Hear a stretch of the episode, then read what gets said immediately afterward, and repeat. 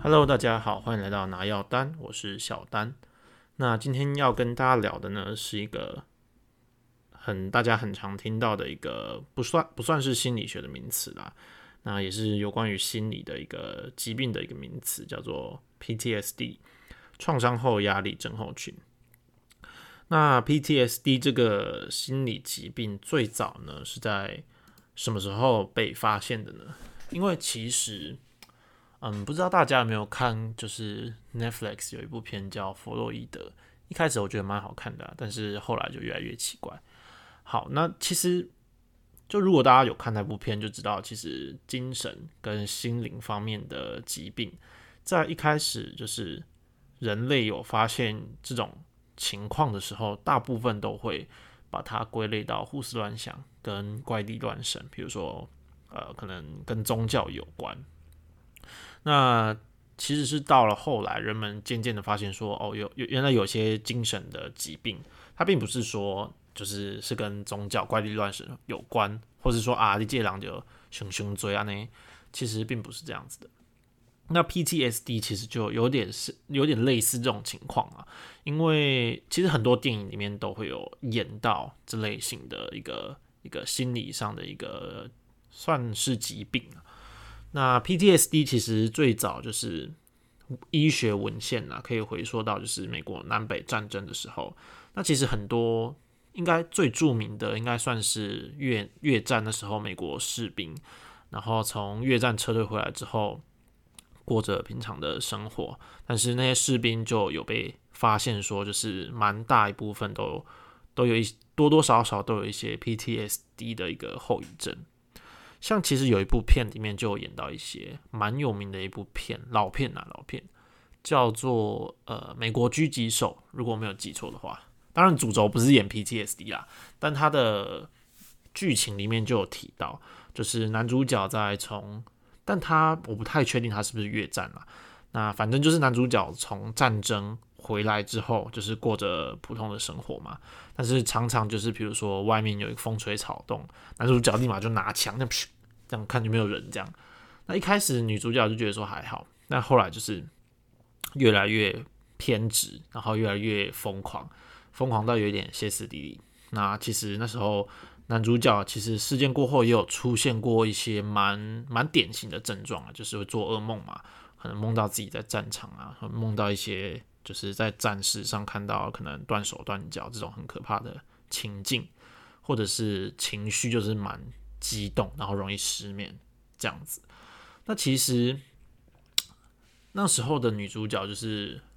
像就是一开始大家还不知道有这个症状的时候，那个女主角就是。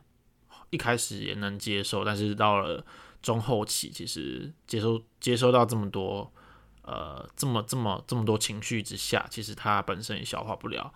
但后来男主角他也有就是听听从他老婆，就是女主角算是女主角嘛，反正就是他老婆的建议啦，就是有有参加一些类似退役军人的一个一个枪法的一个会。这样子，其实这也算是一个蛮典型的一个复原的一个方式啦，就是呃追求，就是可能一开始是从亲近的人开始，那后来就是去寻找一些一些支持团体，然后最好是就是可能会有一些共同经历的团体，然后大家可以彼此说出来，然后可能毕竟是有一样经历的团体。好，这就是典型的 PTSD 会遇到的一个情况。那触发的症状也蛮典型的啦，就是可能真的是遭遇到重大事故，然后就会很容易产生这种 PTSD 的症状。那其实我今天要聊的呢，呃，不单单只是 PTSD 这个压力症候群的症状。你看题目也知道嘛，我说哦，这个可不是标题杀人了。我说了什么？呃，PTSD 人人都有，其实。我认为，其实大家在生活中或多或少都有一些 PTSD 的一个影子在。因为其实如果要真的很认真的归纳说，哦，你这个症状就是 PTSD，我相信一定还是要经过就是医学评估的。毕竟，呃，在医学上你要诊断为这个疾病的时候，相关的要求跟一些指数要到，就不能说就是比如说有一个人 EQ 很差，然后他可能常发脾气，就哦，你是不是有 PTSD？没有，没有这么容易。那我说或多或少呢，是因为我发现说，好，我举个例子好了，呃，我的朋友，我的朋友，注意是我的朋友，不是我啊，我的朋友呢，我的朋友呢，他就是有之前就是好久之前了啦，然后就发生一个车祸这样子，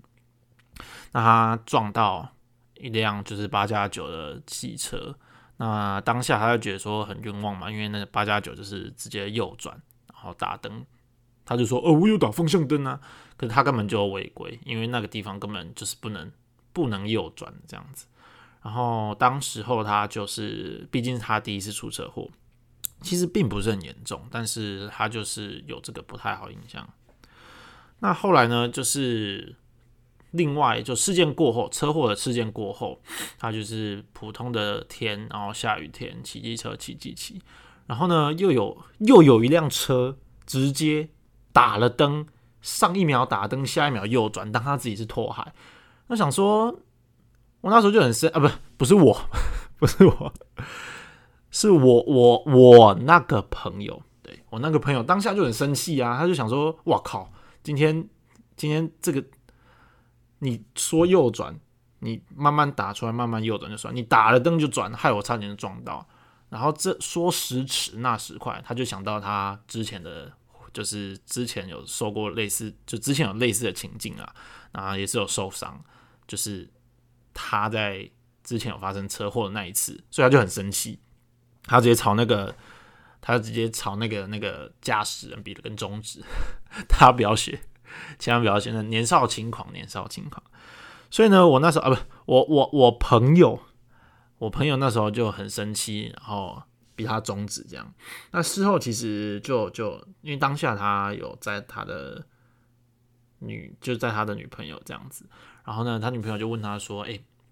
其实刚刚他这样打出来很危险，没错。可是你怎么反应这么激动？就是要在路上跟人家结仇这样。”比人家中指的超美品，千万不要学。我那个朋友，注意哦，是我那个朋友，他就是有一点，就是当下其实他也不太知道说为什么自己会有这么这么激烈的反应啊。毕竟大家知道嘛，就是社会上马路在走，三宝要有，就很多三宝其实大家都已经见怪不怪了。那特别唯独这种情况，他却是非常激动。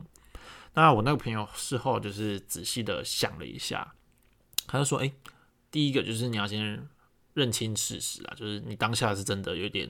控制不住那个情绪。那第二个呢，我那个朋友就想说，嗯，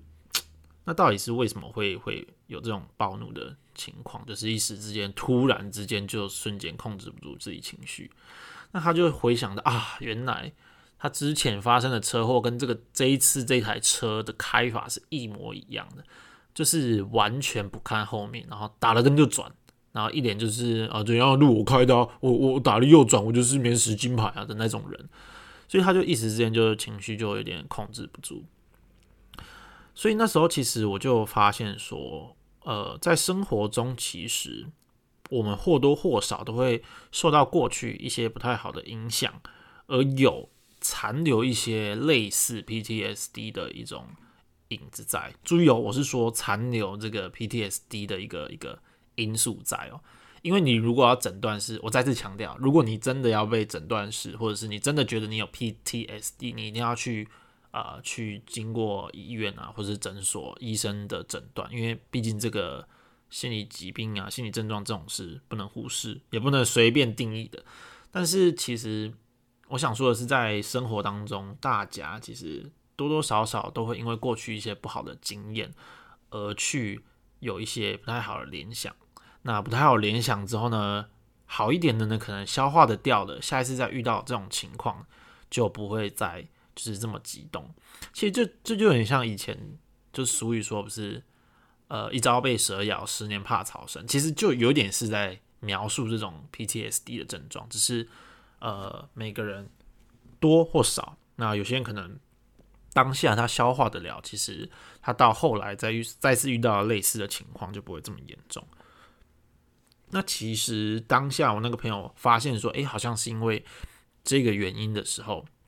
他其实就有去思考说，哦，那我当下为什么要这样？那做了之后，那他发现之后，就是有一点 PTSD 的的影子在嘛。那当然就是你认清了你有这个情绪之后，你就是你接下来就是你要试着去思考说，那如果下一次再遇到类似的情况，你该去做什么样的反应？然后去思考说，其实他他就是个白木仔而已，那你有必要这么生气吗？那你等等你认清这种 PTSD 的影子在之后，其实你其实情绪都是你越能够准确的描述你呃情绪的点的话，其实你越容易去解决你情绪上的困难或者是情绪上的障碍。所以呢，我我那个朋友他后来就是有成功的算是改善这个 P 就轻微 PTSD 的症状了。所以其实生活上，我相信大家或多或少就是某某些时刻，比如说呃，比如说呃，可能像是哦吃饭的时候，像吃饭的时候，可能有人会这样啧啧啧的声音啊，有些人就觉得还好。那有比较极端的人，可能一听到这种声音就就会就拍桌之类的。那其实当比如说你身边有人就是遇到一些比较轻微的情况。但是他的情绪爆发就是超乎你想象的的的那种严重程度。其实有时候你不用第一个反应，你不用想说，哎，这人 EQ 怎么那么差？其实或许不是这样，或许是他曾经有因为这个情境而遭受到一些很不不好的对待，或者是很不好的一些联想、记忆联想。那相信大家，其实其实大家静下心来想啊。怎么突然好像有点像说教？其实大家想仔细想一下，其实每个人或多或少都有。那我觉得其实也也不用太过在意说，哎，我怎么会有这种症状？就不用太去指责自己。我觉得反而是你，当你认清了你可能有一些轻微的 PTSD 之后，接下来你要找的是原因点。原因点的意思就是说，诶，比如说你是因为某种情境的触发。然后你才会产生这种过激的行为。其实，当你认清到你是因为哪一种情境的触发之后，其实你再去思考说，诶，其实那种情境真的是每一次都会这样吗？或者是真的有必要做出这么激烈的反应吗？当你去思考之后，你的大脑其实就会帮你 reset，它就不会是诶 condition，就是 if，呃，车子。呃，右转直呃车，if 车子打右转灯，and 直接右转，then 啊情绪爆发 就不会是这种 setting，你就会变成说，诶，如果他那么 if 车子打右转灯，and 直接右转，or 屁孩有没有？or or 是突发事件，then 我就怎样怎样，就你会你的大脑就不会好像很本能的就把你情绪爆发出来，那你就不会。产生这种就是，诶，一遇到某一种特定的事情，你就会爆发一些很很很很不太好的情绪的，就是你会突然爆发，控制不住自己的情绪，这样。所以其实针对这种大家平时可能如果啦，你会有一些，你会发现自己说，诶，怎么我好像遇到某一些特定的情境，我就特别容易暴怒，止都止不住，我也没有办法。其实或许你就是因为。受到了这种轻微的一些 PTSD 的一种影响，就是你有一些不好的经历跟不好的情境，然后你会把这个情境产生一个联想，就是比如说车祸，然后就会联想到你受伤。呃，这样这样举不太对，应该说是车子右转直接，呃，车子打右转灯直接右转等于车祸跟我受伤，你就会把它联想在一起。所以其实，当你发现你有这个情况的时候，就我刚刚说的嘛，就是你就把症结点给找出来。那找出来之后呢，你就思考说你下一步要怎么做。做完之后，你要怎么样去反应？比如说，你就看到一个三宝，你就当他是白痴，好，and 就解决。你就下一次你就不会再遇到这种情况，然后你就暴怒，就很生气。好了，那其实。我怎么一直讲歧视啊？好讨厌。那今天其实，那今天我小丹跟大家分享，就是生活上可能会有一些莫名的暴怒点，或许就是因为大家或多或少都有一些轻微的 PTSD 创伤后压力症候群的发生。那发现的同时，其实你不用太过度责怪自己，只要把问题症结点找出来呢，然后把它改善。改善的方法就是找出问题症结点，然后呢，想着说，诶，这个问题其实有没有这么严重？那你要用什么样的反应去